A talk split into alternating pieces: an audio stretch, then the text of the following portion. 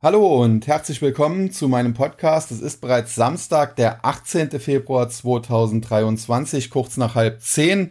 Ich äh, bin, man hört es vielleicht auch ein bisschen erkältet, deswegen war ich gestern Abend müde und äh, relativ früh im Bett. Hab zwar noch den Schluss an der Wall Street mitbekommen, aber ja, habe dann beschlossen, den Podcast erst heute Morgen aufzunehmen. Ähm, ja, was soll man zur abgelaufenen Börsenwoche sagen? Generell ging es in den USA ein wenig abwärts, aber angesichts der Daten, die reingekommen sind, hätte es auch viel schlimmer kommen können. Und insofern muss man sagen, der Markt, der Aktienmarkt zeigt weiterhin eine erstaunliche Robustheit und äh, ja, das, obwohl viele Fakten eigentlich gegen steigende Kurse sprechen. Und äh, ja, beginnen wir gleich mal mit den Fakten und äh, danach äh, komme ich auf weitere Dinge zu sprechen. Zunächst äh, schauen wir mal auf äh, die Fundamentaldaten. Und da muss man sagen, äh, wir haben ein komplett anderes Umfeld äh, von der Zinsfront. Die Notenbanken weltweit, aber allen voran natürlich die US-Notenbank, haben in den letzten Monaten die Zinsen massiv erhöht. Und äh, so liegen wir jetzt äh, bei einem US-Leitzins äh, von 4,5 bis 4,75 Prozent. Und bisher äh, ist es so gewesen, dass äh, die US-Notenbank gesagt hat, die Leitzinsen müssen noch ein wenig weiter steigen, wenngleich man äh, den Prozess der Disinflation als gestartet betrachtet hat. Aber sie müssen noch ein bisschen weiter steigen und sie müssen auch für längere Zeit auf erhöhtem Niveau bleiben. Und das haben die Anleger, das hatte ich ja auch hier im Podcast besprochen, äh, der Notenbank nicht abgenommen, nicht geglaubt und äh, ja, mittlerweile beginnt sich das so ein bisschen zu drehen. Und umso erstaunlicher ist es, dass der Aktienmarkt nicht äh, besonders stark darunter leidet. Wenn man sich nämlich jetzt mal das CME Fedwatch Tool anschaut, dann sieht man das für die nächste äh, Notenbank-Sitzung, die findet am 21. und 22. März statt und die Entscheidung fällt dann immer am, am letzten Tag, also am 22. März. Da sieht man, dass die Wahrscheinlichkeit für einen 25 Basispunkte Zinsschritt auf 81,9 Prozent zurückgegangen ist und 50 Basispunkte erwarten mittlerweile immerhin 18,1 Prozent. Also das hat sich deutlich die Wahrscheinlichkeit für einen größeren Zinsschritt erhöht, äh, was auch äh, logisch ist aufgrund äh, der Aussagen einiger FOMC-Mitglieder. Da gehe ich gleich noch näher drauf ein. Aber das ist das eine.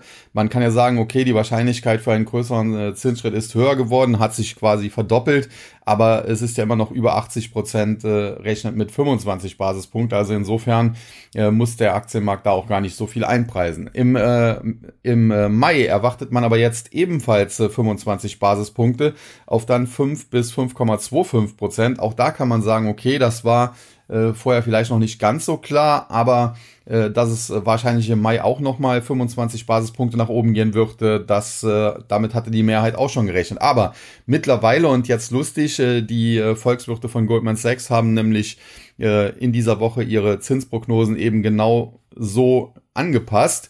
Mittlerweile erwartet man äh, an den Futures-Märkten quasi, die äh, sind ja die Basis für das CME Fedwatch Tool, auch noch für Juni einen 25 Basispunkte Zinsschritt und zwar mit einer Wahrscheinlichkeit von 52,9 Prozent, also mehr als 50 Prozent.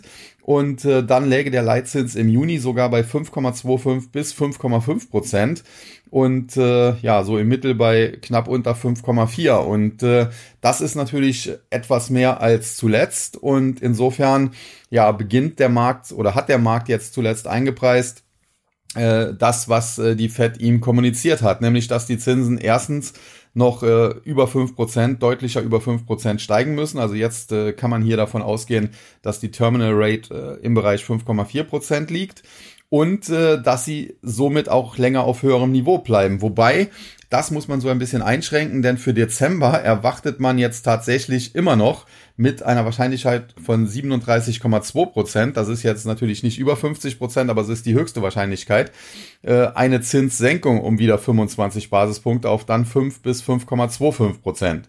Also insofern, äh, die Anleger beginnen so ein bisschen der Federal Reserve zu glauben, dass äh, noch mehr Zinsschritte nötig sind. Das haben ja auch die Wirtschaftsdaten zuletzt im Prinzip impliziert.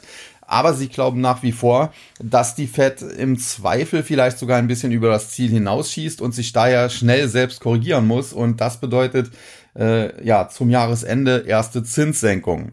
Ich hatte zuletzt immer gesagt, äh, letztlich ist es nicht so ganz entscheidend, bis wohin der Leitzins steigt, ob das jetzt 5 oder 5,25 oder wenn es jetzt eben dumm läuft, vielleicht sogar 5,5 Prozent werden. Äh, grundsätzlich dürfte das nicht äh, mehr, ja, wie sagt man so schön, den Bock fett machen. Äh, viel entscheidender wird sein, äh, kann man denn irgendwann in naher Zukunft auch mal wieder mit einer lockereren Geldpolitik rechnen. Und die Anleger lassen sich da äh, trotz der Kommunikation der FED und trotz der Wirtschaftsdaten zuletzt äh, nicht von ihrem Pfad abbringen und gehen nach wie vor davon aus, dass zum Jahresende eine erste, zumindest kleine Zinssenkung erfolgen sollte. Und aus meiner Sicht ist das ein bisschen sehr optimistisch. Ich kann mir zwar durchaus vorstellen, dass die FED äh, zum Jahresende hin ihre Geldpolitik ein bisschen ja, lockert, aber ich glaube, dass sie das nicht zuerst äh, über die äh, Zinsseite tun wird, sondern wir haben auch noch quantitativ Tightening. Und da habe ich jetzt in einem Artikel, den Sie auch bei Stocks 3 kostenlos finden können, äh, drüber berichtet. Denn im Hoch Mitte April 2022, da lag die Bilanzsumme der US-Notenbank noch bei 8,9, ja, 65 äh, Billionen. US-Dollar und Ende Mai, und das ist eigentlich der Referenzwert, denn ab 1. Juni sollte ja dann äh, Quantitativ Tightening zunächst mal mit halber Kraft beginnen, lagen wir bei knapp 8,92 Billionen US-Dollar. Das heißt, man hatte schon äh, 50 Milliarden reduziert, äh, die Bilanz, bevor überhaupt äh, die eigentliche Bilanzreduktion beginnen sollte. Zunächst lief die auch schleppend an, muss man sagen. Da hatte ich auch hier im Podcast äh, drüber berichtet.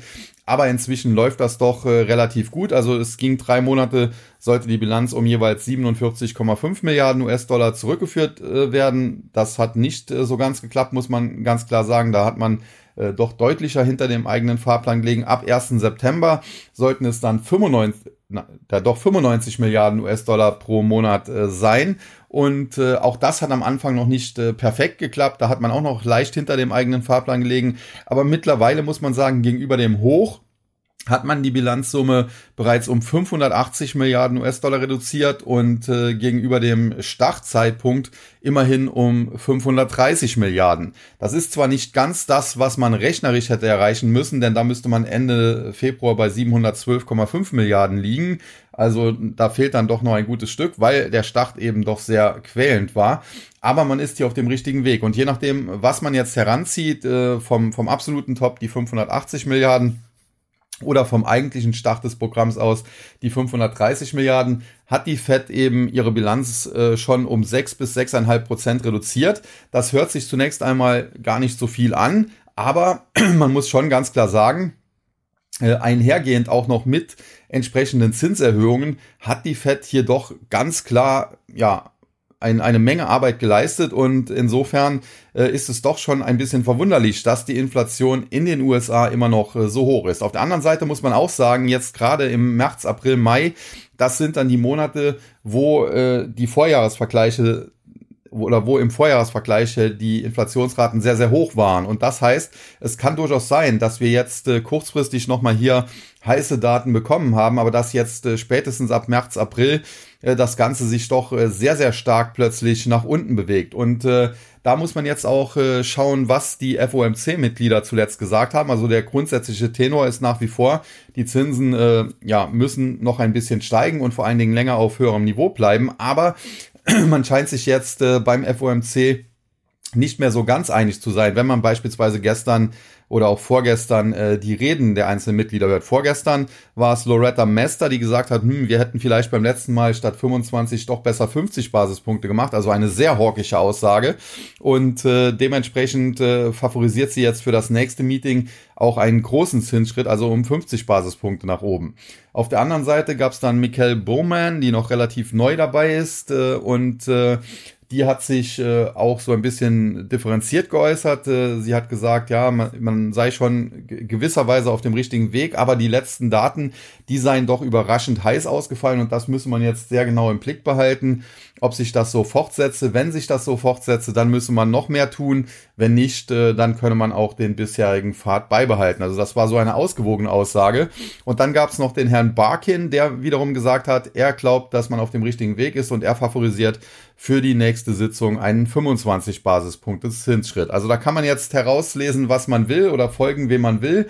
Äh, zuletzt hatte sich ja auch nochmal der allerdings nicht mehr stimmberechtigte, also in diesem Jahr nicht mehr stimmberechtigte James Bullard geäußert, äh, der natürlich auch wieder recht hawkisch gewesen ist. Und äh, alles in allem muss man jetzt schauen, wie sich das Ganze weiterentwickelt. Das Problem, äh, was man so ein bisschen haben wird, ist 22. März. Das ist vielleicht die Phase, wo letztmals die Daten noch relativ heiß ausfallen könnten und dann macht die Fed vielleicht dort 50 Basispunkte und dann kommen im April, Mai Daten, die nicht mehr so heiß ausfallen und äh, vielleicht hat der Markt dann tatsächlich recht und äh, die Fed muss dann einsehen, ah, wir haben schon ja viel, vielleicht zu viel gemacht und ein bisschen gegensteuern. Nach wie vor bleibt jedoch mein favorisiertes Szenario, äh, dass die Fed äh, ja, äh, auf eine lockere Geldpolitik umschwenken wird, wie sie das zuvor auch getan hat, als sie auf eine restriktivere Geldpolitik umgeschwenkt ist. Nämlich damals hatte Mr. Powell, der Chef, klar gesagt, es muss erst quantitativ Easing beendet sein, bevor wir die Zinsen erhöhen, was ja an sich auch logisch ist. Denn warum sollte man einerseits noch Geld in den Markt pumpen und andererseits äh, über höhere Zinsen versuchen,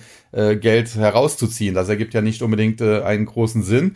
Und äh, dementsprechend kann ich mir vorstellen, dass das jetzt auch wieder so sein wird, äh, dass Paul sich irgendwann in den nächsten Monaten dahingehend äußern wird, ähm, dass erst quantitativ Tightening beendet werden muss, ehe die Zinsen anfangen können zu sinken. Und ich glaube, dass wir in diesem Jahr zwar keine Zinssenkung sehen, also diesen 25 äh, Basispunkte Zinsschritt im Dezember, den halte ich für ja sehr optimistisch.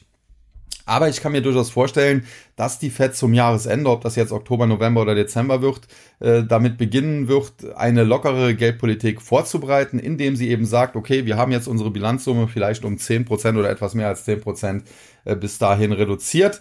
Und äh, ja, wir fahren jetzt das Quantitativ Tightening mal langsam zurück. Es müssen ja nicht unbedingt 95 Milliarden US-Dollar pro Monat sein. Vielleicht sind es dann irgendwann nur noch 75 und äh, 60, 50. Keine Ahnung. Das kann man ja durchaus strecken über mehrere Monate. Man kann es natürlich bei Bedarf auch sehr schnell beenden. Und äh, dementsprechend glaube ich, äh, dass das so vonstatten gehen wird. Nichtsdestotrotz wäre das Ganze positiv für den Markt. Äh, man muss sagen, quantitativ Tightening wurde vom Markt besser verkraftet, als ich das gedacht hätte. Keine Frage. Aber auf Dauer wird es eben nicht funktionieren, dass man einem Markt 95 Milliarden US-Dollar pro Monat absaugt, zugleich die Zinsen auf äh, 5% und höher schraubt und äh, der Markt dann trotzdem steigt, weil ihm eben die Liquidität dann irgendwann fehlt und äh, die ist eben ja letztlich entscheidend dafür, dass es zu steigenden Kursen kommen kann, denn ohne Liquidität, wo soll die Nachfrage herkommen? Man muss die Aktien, die man kaufen will, ja auch irgendwie bezahlen. Von der fundamentalen Seite aus muss man also sagen, gibt es immer noch einen gewissen Gegenwind, der aber nachgelassen hat, ohne Frage. Und das hat man ja auch an den Märkten zuletzt gesehen. Wenn man sich dann aber anschaut, das Sentiment, insbesondere den Fear and Creed Index, dann sieht man, dass der mittlerweile bei 69 Punkten steht. Und äh, dieser Index schwankt zwischen 0 und 100. Das heißt, 0 ist extreme Angst, unter 0 kann er nicht fallen. Und 100 heißt halt extremste Gier, über 100 kann er nicht steigen. Und aktuell sind wir bei 69 und das ist Creed, also Gier. Es ist noch nicht extreme Gier, die fängt, glaube ich, über 75 Prozent an. Aber es zeigt eben schon, dass die Anleger aufgrund der Kursrallye, die wir jetzt hier äh, zu Jahresbeginn gesehen haben, mittlerweile sehr gierig geworden sind. Und das ist auch das, was ich so ein bisschen mitbekomme äh, in meinem äh, Tax-Service. Da heißt es, ja, warum haben wir nicht, äh, warum sind wir nicht stärker investiert? Nicht mal unbedingt bei Aktien, aber bei Kryptowährungen, die ja zuletzt auch schon stark gelaufen sind. Und äh, dazu muss man wissen, wir haben unsere Investitionsquote schon hochgefahren. Aber vielen ist das immer noch zu wenig. Die wollen wahrscheinlich schon wieder 50, 60 oder vielleicht sogar 100 Prozent investiert sein. Und das ist aus meiner Sicht noch zu früh, denn äh, dafür gibt es, wie gesagt, fundamental noch zu starken Gegenwind, auch wenn der zuletzt etwas nachgelassen hat. Also insofern, neben den äh, fundamentalen Problemen mit der Liquidität, die ich ja jetzt ausführlich erläutert habe, haben wir auch ein Sentiment, das schon Gier anzeigt. Und äh, in einem Umfeld von Gier äh, sollte man vielleicht ein bisschen vorsichtig sein.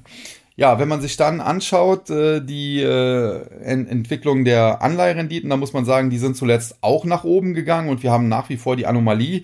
Die Renditen der zehnjährigen US-Staatsanleihen sind höher als die der zweijährigen. Da gab es dann zuletzt auch jemanden, der gemeint hat, ja, das hat sich jetzt begonnen zu drehen, weil es eben an einem Tag tatsächlich auch mal so war.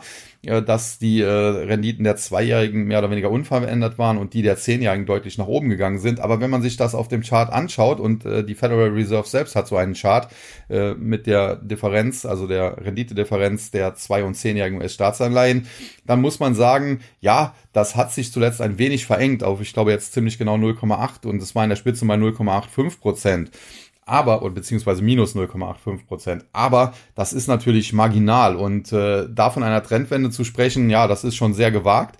Ich würde sagen, es kann natürlich eine sein, das wissen wir halt erst hinterher. Aber äh, nur weil es jetzt äh, von minus 0,85 auf minus 0,8 sich ein bisschen zusammengezogen hat, ist das natürlich äh, noch längst keine äh, bestätigte Trendwende und das muss man nach wie vor im Auge behalten. Denn es gilt äh, nach wie vor, dass es in der Vergangenheit immer so war, dass grundsätzlich natürlich das sich wieder normalisieren muss. Das heißt, die Renditen der länger laufenden Staatsanleihen müssen höher sein als die der kürzer laufenden, weil sie eben auch aufgrund der längeren Laufzeit riskanter sind. Äh, aber äh, bisher ist das noch nicht der Fall und äh, dementsprechend äh, droht auch nach wie vor eine Rezession in den USA oder ist ziemlich sicher, dass die kommt, weil das die Anleihen in der Vergangenheit immer sehr zuverlässig angezeigt haben. Was man aber hier, wie gesagt, äh, definitiv äh, wissen muss, äh, dass sich das wieder normalisieren muss. Aber gerade wenn der Prozess der Normalisierung dann kommt, das ist meistens für den Aktienmarkt nochmal eine schwierige Zeit. Und deswegen kann ich nur davor warnen, zu euphorisch zu sein. Man kann sich über die Kursgewinne, die man zuletzt gesehen hat, freuen. Wir haben die auch im Tag relativ gut mitnehmen können, sowohl bei Aktien als auch äh, bei den Kryptos. Aber man sollte jetzt nicht hier in blinder Gier All-In gehen oder gehebelt All-In gehen, denn das kann am Ende doch ganz böse enden. Und es erinnert mich auch so ein bisschen äh, an die damalige Finanzkrise. Da war ja auch erst, glaube ich, Bear Stearns, die in Schwierigkeiten waren. Das konnte aber noch mit Hilfe der Federal Reserve damals so ein bisschen äh, gelöst werden, ohne dass das großen Einfluss auf die Börsen hatte. Und äh, dann dachte man schon, das ist vorbei. Der Markt äh, ging äh, drei, vier, fünf, sechs Monate nach oben. Und äh, dann kamen die nächsten Einschläge und es kam wieder ins Ruckeln. Und am Ende vom Lied war dann Lehman Brothers pleite und es kam nochmal zu einem richtigen Sell-Off. Und insofern, wie gesagt, äh, gilt hier derzeit nicht zu euphorisch werden, auch wenn natürlich der Jahresauftakt sehr gut war. Und wenn ich mich auch nochmal zurückerinnere, ich hatte ja gesagt, ich erwarte eine Jahresendrallye, die ins neue Jahr hineingeht. Das hat sich so ein bisschen dann verschoben. Wir haben keine Jahresendrallye bekommen, aber dafür eine sehr starke Jahresanfangsrallye jetzt. Ähm, ja, dann ist das eigentlich mit vielleicht einer Verschiebung von zwei Wochen entspricht das alles noch meinem Fahrplan. Äh, aber ja, der Fahrplan sieht eben auch vor, dass wir jetzt so im Februar spätestens dann März, wenn sich das vielleicht dann auch ein bisschen verschiebt, äh, doch wieder schwierigere Zeiten äh, sehen werden. Insofern kann sein, äh, dass wir jetzt in den nächsten Tagen auch nochmal ein bisschen nach oben gehen. Tendenziell freue ich mich natürlich auch, wenn die Börse gut läuft. Also ich bin auch lieber Optimist als Pessimist. Ich bin auch definitiv nicht mehr im Lager der, der Megabären. Ich glaube auch nicht, dass wir auf neue Tiefs nochmal zurückfallen. Aber ich kann mir durchaus vorstellen, dass wir die aktuellen Tiefs nochmal antesten oder zumindest in Richtung dieser Tiefs fallen, um dann so eine Art Doppel- oder vielleicht sogar Dreifachboden da irgendwie auszubilden. Und insofern äh, kann man hier noch nicht grünes Licht geben und feuerfrei für hier All-In oder gehebelt All-In. Ich glaube, das wird noch ein bisschen dauern, bis der Markt wieder ja, äh, auf so stabilen äh, Beinen steht, dass man da mehr tun kann. Ja, ansonsten äh, gehen wir dann noch kurz äh, die einzelnen Indizes durch, weil da gab es bei einigen Aktien doch interessante Entwicklungen. Zunächst zum DAX, da muss man sagen, der ist generell sehr, sehr stark. Da gibt's auch immer wieder Fragen an mich, warum ist der DAX so stark? Sollte man nicht auf den DAX setzen? Also generell würde ich sagen, ja. Äh, aktuell ist der DAX vielleicht sogar zu bevorzugen gegenüber beispielsweise der Nasdaq. Und äh, warum ist der DAX so stark? Das erklärt sich eigentlich relativ einfach, weil im DAX halt wenig Technologie ist. Was haben wir denn an Technologie im DAX? Also Infineon würde mir da einfallen als äh, Chip-Konzern, wobei die können man auch als Autozulieferer mittlerweile äh, durchgehen lassen. Und dann haben wir noch SAP und ja, das war's dann aber auch schon so fast. Man kann sich jetzt immer noch natürlich darüber streiten, beispielsweise Sartorius äh, kann man vielleicht auch noch als Technologiewert äh, klassifizieren oder bei dem einen oder anderen, da gibt es sicherlich auch äh, ja, Technologie mit an Bord, aber jetzt so reinrassige Technologiewert oder insbesondere Software oder sowas, da gibt es ja eigentlich wirklich nur SAP. Und äh, da das aber die Aktien sind, die unter der äh, ja, aggressiveren Geldpolitik äh, zuletzt besonders gelitten haben, wie man ja auch an den Indizes sieht, der Nasdaq ist immer noch weit unter seinem Allzeithoch und hat in der Spitze mehr als ein Drittel verloren ähm, ja, das erklärt dann eben die Stärke des DAX. Und dementsprechend würde ich auch nicht unbedingt, wenn ich shorten wollte, äh, den DAX shorten. Das muss man schon so ganz klar sagen, denn äh, die Stärke hier ist doch sehr beeindruckend.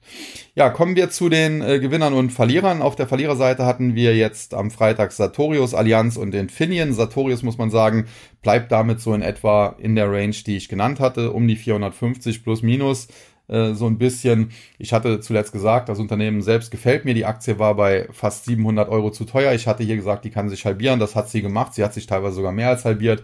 Mittlerweile pendelt sie sich so in der Mitte so ein bisschen ein und ich denke, das ist so ein Kursniveau. Da ist die Aktie derzeit fair bewertet. Heißt, auf längere Sicht ist sie durchaus auch interessant. Gerade wenn es jetzt Kursrückgänge nochmal geben sollte, vielleicht an oder unter 400 Euro, dann kann man sie relativ günstig abgreifen. Aber Achtung, auf längere Sicht. Das heißt, das ist dann kein Trade, Mag sein, dass auch ein Trade aufgeht, das ist nicht auszuschließen, aber grundsätzlich ist das ein, ein Unternehmen, in das man investieren kann, aber dann auch wirklich mit einem Anlagehorizont am besten von mindestens drei, vier, fünf Jahren, gerne auch länger. Dann die Allianz, die hatten gute Zahlen, trotzdem äh, die Aktie auf dem Rückzug. Da muss man äh, sich den Ausblick anschauen. Auf der einen Seite ist der sehr vage gehalten, also beispielsweise eine sehr breite Spanne angegeben und auf der anderen Seite, wenn man sich dann die Mitte der Spanne anschaut, dann sieht man, dass Allianz äh, für das laufende Geschäftsjahr kaum Wachstum erwartet. Jetzt muss man sagen, das ist bei der Allianz nicht unbedingt so schlimm, denn das ist ja eher ein Dividendenwert und kein Wachstumswert, aber ein bisschen Wachstum braucht es eben auch, wenn die Dividende weiter steigen soll. Und insofern, ich würde die Zahlen der Allianz als gut bezeichnen, den Ausblick als etwas mau. Dennoch würde ich die Aktie daraufhin nicht unbedingt jetzt als schlecht bezeichnen, denn man muss eben sehen, äh, dass äh, auch dieser Mauerausblick noch bedeutet, dass das Unternehmen nächstes Jahr wieder Milliardengewinne einfährt und wieder auch Milliarden an Dividenden ausschütten kann.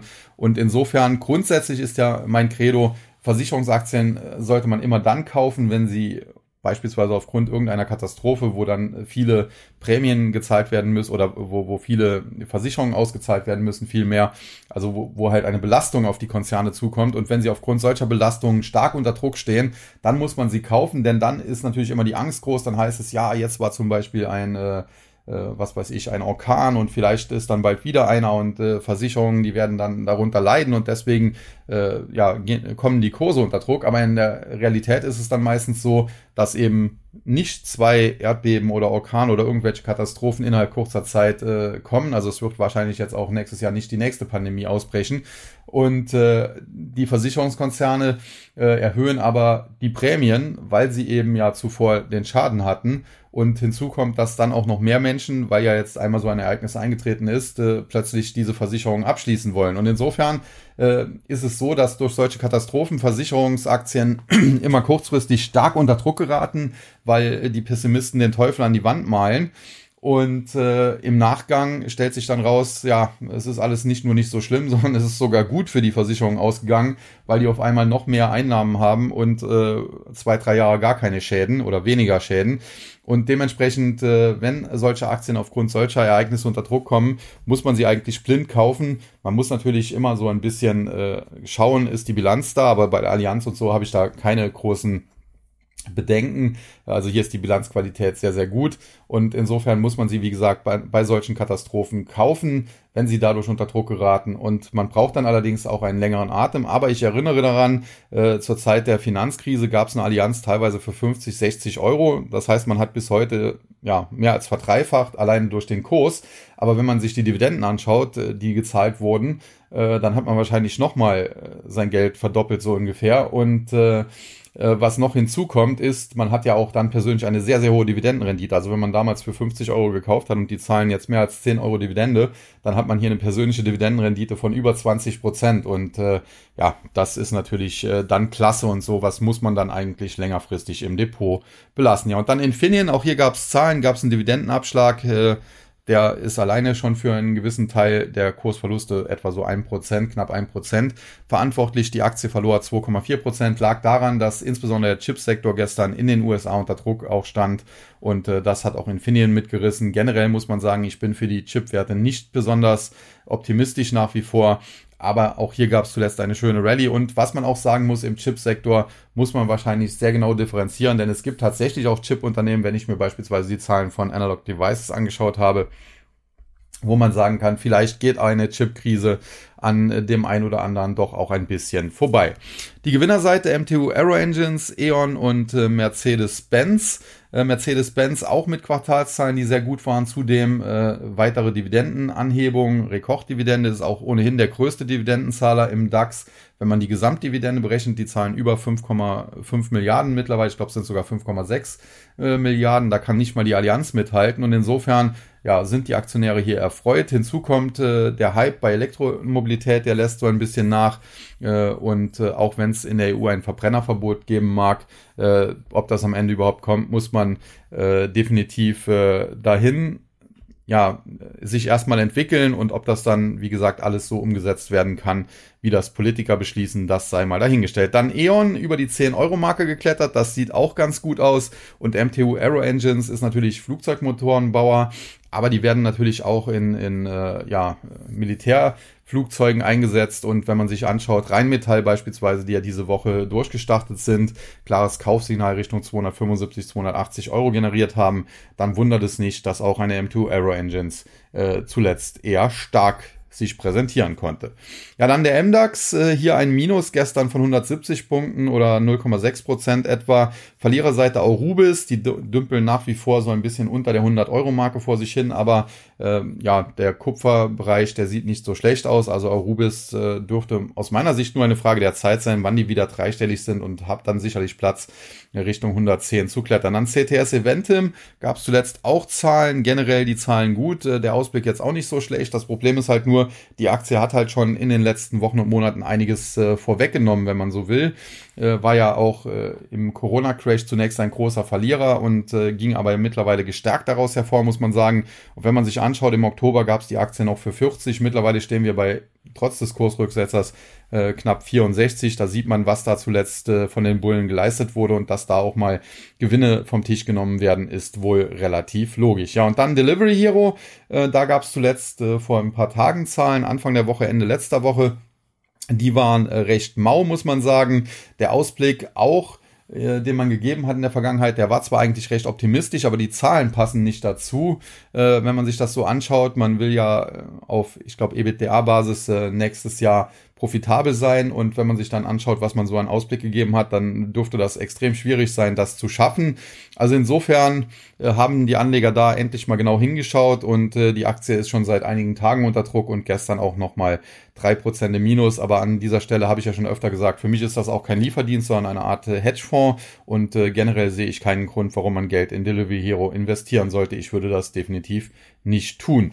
Ja, dann äh, die Gewinnerseite Encarvis, Eichstron und äh, ThyssenKrupp. Encarvis, zuletzt standen die etwas unter Druck mit dem Solarsektor. Es gab auch immer wieder Gerüchte, da sollen ja Übergewinne abgeschöpft werden und so weiter. Das hat sich alles bisher nicht so ganz bewahrheitet. Charttechnisch muss man sagen, ist sie noch nicht aus dem Schneider. Fundamental ist das Unternehmen gut, aber die Aktie aus meiner Sicht nach wie vor teuer. Ich würde sie nicht unbedingt kaufen, muss ich sagen, auf dem aktuellen Niveau. Ob man sie shortet, naja, das ist halt sehr, sehr spekulativ. Ich hatte in der Vergangenheit gesagt, man kann sich das mal anschauen, aber man muss auch sehen, wenn der Markt äh, tendenziell vielleicht äh, weiter Stärke zeigt, äh, dann tut man sich mit Shorts schwierig und äh, ich kann mir durchaus auch vorstellen, dass eine NK nochmal auf 20 oder vielleicht knapp über 20 steigt. Äh, dann kann man sich das vielleicht nochmal neu anschauen mit einem Short, aber derzeit würde ich da einfach nichts tun. Wer die Aktie hat, kann sie halten. Generell, wer sie längerfristig hat, äh, der kann sie auch weiterhalten, alleine schon, weil die auch eine nette Dividende zahlen und die in Zukunft wahrscheinlich auch steigen wird, weil man ja eben äh, hier saubere Energie erzeugt und, und also man ist quasi so eine Art kleine RWE äh, nur halt ohne Kohle etc. Und äh, dementsprechend ist man hier ja für die Zukunft gut gerüstet. Dann Alxtron, die Aktie springt zuletzt wild hin und her. Aus meiner Sicht äh, ja halte ich sie oder hatte ich sie zumindest bei Kursen von 30 Euro für zu teuer gehalten. Bei 25,90 würde ich sie jetzt auch nicht unbedingt kaufen. Äh, aber auch hier, ob ich sie shorten würde, ja, das sehe ich hier nicht, weil dafür ist sie zuletzt äh, zu wild hin und her gesprungen und äh, wenn man da den Short nicht richtig erwischt, dann kann man auch schnell äh, ausgenockt werden. Also insofern, äh, Eichstron würde ich definitiv nicht kaufen. Wer die Aktie hat, äh, soll sie an starken Tagen vielleicht sogar eher tendenziell verkaufen. Wäre meine Einschätzung, wie gesagt, ist hier immer nur meine Meinung, was ihr handelt, äh, ist letztlich eure Entscheidung. Und äh, ja, tendenziell Eichstron halten und an starken Tagen eher mal reduzieren. Ja, und dann ThyssenKrupp äh, zuletzt äh, ganz gut gelaufen, aber längerfristig natürlich ein Desaster, die Aktie. Man hat zudem die Filetstücke des Unternehmens, beispielsweise den Aufzugbau, in der Vergangenheit äh, verkauft. Also insofern sehe ich jetzt hier die ganz große positive Zukunft nicht. ThyssenKrupp versucht natürlich immer, sich positiv darzustellen. Das ist natürlich auch das auf, die Aufgabe der, der handelnden Personen des Managements, der Investor Relations Abteilung und so weiter, aber ja, aus meiner Sicht ist das kein Investment Case und äh, wer hier drin ist oder war und äh, wer vielleicht auch zu Tiefskursen gekauft hat, der kann sich natürlich freuen, aber da sollte man auch dran denken, dass man irgendwann Gewinne realisieren muss, damit man sie auch sicher hat. Ja, dann der S-DAX hier ein Minus von äh, 4 Pünktchen, etwa 0,03 Prozent, also mehr oder weniger unverändert, 13.532,20. Verliererseite Auto 1 Group oder Auto 1 Group äh, verstehe ich ehrlich gesagt nicht so ganz, denn aus meiner Sicht Klar, bei 40 Euro und mehr war die Aktie viel zu teuer, hätte ich sie nicht angefasst, aber auf dem aktuellen Niveau äh, zwischen 7 und 8 ist sie nach wie vor günstig. Ich hatte sie ja hier explizit bei Kursen von 5 äh, oder war es sogar unter 5 Euro als günstig genannt. Sie hat sich dann innerhalb kurzer Zeit äh, verdoppelt, jetzt zuletzt wieder zurückgekommen, aber aktuell kommt nicht richtig Drive nach oben rein. Also entweder das wissen da ein paar Leute mehr und äh, hier kommt bald irgendwie eine negative Meldung oder aber ja keine Ahnung, sie wird so ein bisschen vom Markt äh, links liegen gelassen und irgendwann kommt dann eine positive Meldung und alle stürzen sich drauf. Also das muss man definitiv beobachten, aber ich sehe jetzt eigentlich ohne äh, negative Meldungen kein großes Abwärtspotenzial bei Auto One Group oder Auto 1 Group. Äh, das Kurspotenzial nach oben, muss man auch sagen, ist auch begrenzt. Also ich sehe die Aktie jetzt nicht zurück zu 40 Euro steigen, aber aus meiner Sicht der faire Wert liegt eher so zwischen 8 und 10 und nicht äh, bei 7,45 Euro. Dann Shop Apotheke Europe, äh, zuletzt auch äh, wieder auf dem aufsteigenden Ast gewesen. Das war kurzfristig aber ein zu großer Schluck aus der Pulle. Deswegen äh, gab es zuletzt auch hier Kursrücksetzer. Ich bleibe dabei. Das ist prinzipiell keine schlechtes, kein schlechtes Unternehmen, keine schlechte Aktie, aber die Gewinnmargen äh, im Bereich äh, der Online-Apotheken, die werden auch nicht durch die Decke gehen, weil eben bei den verschreibungspflichtigen Medikamenten, äh, da gibt es äh, gesetzliche Vorgaben, was die kosten dürfen und äh, da können sich die ganzen Online-Apotheken nicht so stark unterscheiden. Und äh, bei den nicht äh, geregelten Medikamenten, also die freiverkäuflichen, da herrscht eben ein starker Wettbewerb und äh, da ist die nächste Online-Apotheke nicht weit. Und insofern, ja, äh, frage ich mich, äh, was hier Anleger erwarten, wo hier die Gewinnmargen liegen sollen. Also die, die Höchstkurse der Vergangenheit, ich hatte das ja oft gesagt, konnte ich nie nachvollziehen. Im Tief muss man sagen, war sie natürlich ein bisschen zu weit nach unten geprügelt. Das hat sich jetzt zuletzt so ein bisschen korrigiert und aktuell so um die 65 Euro plus minus. Da sehe ich auch einigermaßen den fairen Wert. Und dann Economy ist zuletzt nach oben geschossen, aber nicht irgendwie, weil es äh, gute Geschäfte gegeben hätte, sondern weil es hier Übernahmespekulationen gab. Angeblich soll ein französischer Konkurrent an einer Übernahme in, äh, interessiert sein. Ich habe auch den Namen, aber kann ja nicht irgendwie aussprechen, F, F Darcy oder so. Äh, wie auch immer, auf jeden Fall, die Aktie hat äh, zunächst äh, mit Freudensprüngen darauf reagiert, aber jetzt zum Wochenende gab es dann eben ein paar Gewinnmitnahmen. Und dann die Gewinnerseite, Jen Optik, Billfinger und Elmos. Da muss man sagen, Jen Optik zuletzt mit guten Zahlen, gutem Ausblick, kein Wunder. Die sind auch im Rüstungsbereich unterwegs und der boomt natürlich derzeit. Die Aktie auf dem Weg nach oben hat sich ja auch lange genug da im Bereich von 25 äh, Euro, 26 Euro rumgetrieben. Jetzt ist man im Bereich von 32. Kann natürlich sein, dass es hier auch mal nochmal zu einer Pause kommt, aber prinzipiell Jen Optik Augenblick auch eine gute Aktie, ein gutes Unternehmen und bei Rücksetzern kann man hier sicherlich zugreifen. Dann Billfinger, Baukonzern, äh, auch schwierige Zeiten durchgemacht. Da war ja Roland Koch teilweise der Vorstandschef, äh, mittlerweile lange nicht mehr. Und äh, so langsam scheint das Unternehmen auch wieder in ruhigere Fahrwasser zu kommen. Aber ob das jetzt hier nachhaltig nach oben geht, das bleibt noch abzuwarten. Und dann Elmos Semiconductor aus dem äh, Chipsektor eine der, wenn nicht sogar die trendstärkste Aktie in Deutschland, aber woran das hier liegt, äh, das entzieht sich auch so ein bisschen meiner Kenntnis. Also es ist so, Elmos ist prinzipiell kein schlechtes Unternehmen, das war es aber auch vor äh, vor einem halben Jahr nicht oder vor zwei Jahren nicht, aber damals hat keiner so wirklich sich für die Aktie interessiert. Erst als dann hier äh, Spekulationen aufkamen, dass irgendwie Chinesen das übernehmen wollten und die Bundesregierung dann dazwischen äh, äh, eingeschritten ist, quasi in Form von Wirtschaftsminister Habeck. Äh, seitdem haben alle Elmos Semiconductor auf dem Zettel und äh, ja, auf einmal schießt die Aktie nach oben. Aus meiner Sicht, äh, wie gesagt, eigentlich ein gutes Unternehmen und die Aktie war lange günstig oder vielleicht auch unterbewertet, aber nach dieser Ready, die wir zuletzt gesehen haben, die Aktie stand noch im Oktober bei 36, 37 Euro und äh, im Juli sogar unter 35 Euro und mittlerweile sprechen wir von knapp 80. Also das ist ein bisschen zu viel und klar, äh, Trendfolger können immer noch draufspringen und äh, als Trader da versuchen, Gewinne mitzunehmen. Aber das Risiko, dass es da auch mal zu einem herberen Rückschlag kommt, ist doch sehr, sehr groß. Und dann der TechDAX, gestern mit einem Minus von 16,17 Punkten, knapp ein halbes Prozent, 3268,12, nach wie vor sehr stabil. Verliererseite Verbio, ja, die Story ist erstmal vorbei mit dem Biosprit. Äh, dann äh, Carl Zeiss Meditech, äh, prinzipiell auch ein gutes Unternehmen. Die Aktie, ja, würde ich als gute Halteposition sehen. Und eben Infineon, die wir schon im Rahmen des DAX besprochen haben. Und auch die Gewinnerseite, Eichstron, Jenoptik bereits besprochen. Und dann noch Hensoldt. Und da ist die Sache relativ klar. Ähnlich wie bei Rheinmetall. Rüstung ist, steht hier im Vordergrund. Und äh, aufgrund ja auch des Ukraine-Kriegs und aufgrund immer wieder neuer Drohungen etc. Und Hensoldt, ja, neben Rheinmetall natürlich äh, die Aktie, auf, mit der man in Deutschland auf Rüstung spekulieren kann und dementsprechend äh, positiv der Verlauf. Allerdings muss man sagen, ich fand äh, Hensoldt bei 10, 12, 14, 16 Euro gut, bei 28. Naja, man kann noch draufspringen, aber das Risiko wird größer und das Chance-Risiko-Verhältnis hat sich definitiv jetzt verschlechtert. Ja, und der Blick in die USA. Der Dow Jones hat es am Ende sogar ins Plus geschafft, von ein Plus von knapp 130 Punkten oder knapp 0,4 Prozent, 33.826, hängt also so knapp unter der 34er, 34.000er Marke, 33.800 fest. Da müsste er mal mit Carajo drüber, dann hätten wir auch äh, frische Kaufsignale. Auf der Verliererseite gestern in den USA der ja, Energiebereich, der Ölsektor, wenn man so will, und der Tech-Sektor. Und das spiegelt sich dann auch in den drei Top-Verlierern im Dow Jones wieder. Salesforce, Intel und Chevron. Also zwei Tech-Konzerne, Salesforce Software, Intel Chip und Chevron Öl und äh, ja, das eben die Verlierer. Die Gewinnerseite hingegen United Health Group, die Aktie scheint sich doch wieder zu fangen. Dann Amgen, Biotech, Biotech gestern gesucht, klar, war ja auch ein eher schwächerer Tag. Da sucht man defensive Werte und Biopharma ist da natürlich, äh, ja, steht dann auf der Kaufliste, deswegen der Nasdaq Biotechnology Index auch anders als der Nasdaq selbst im Plus.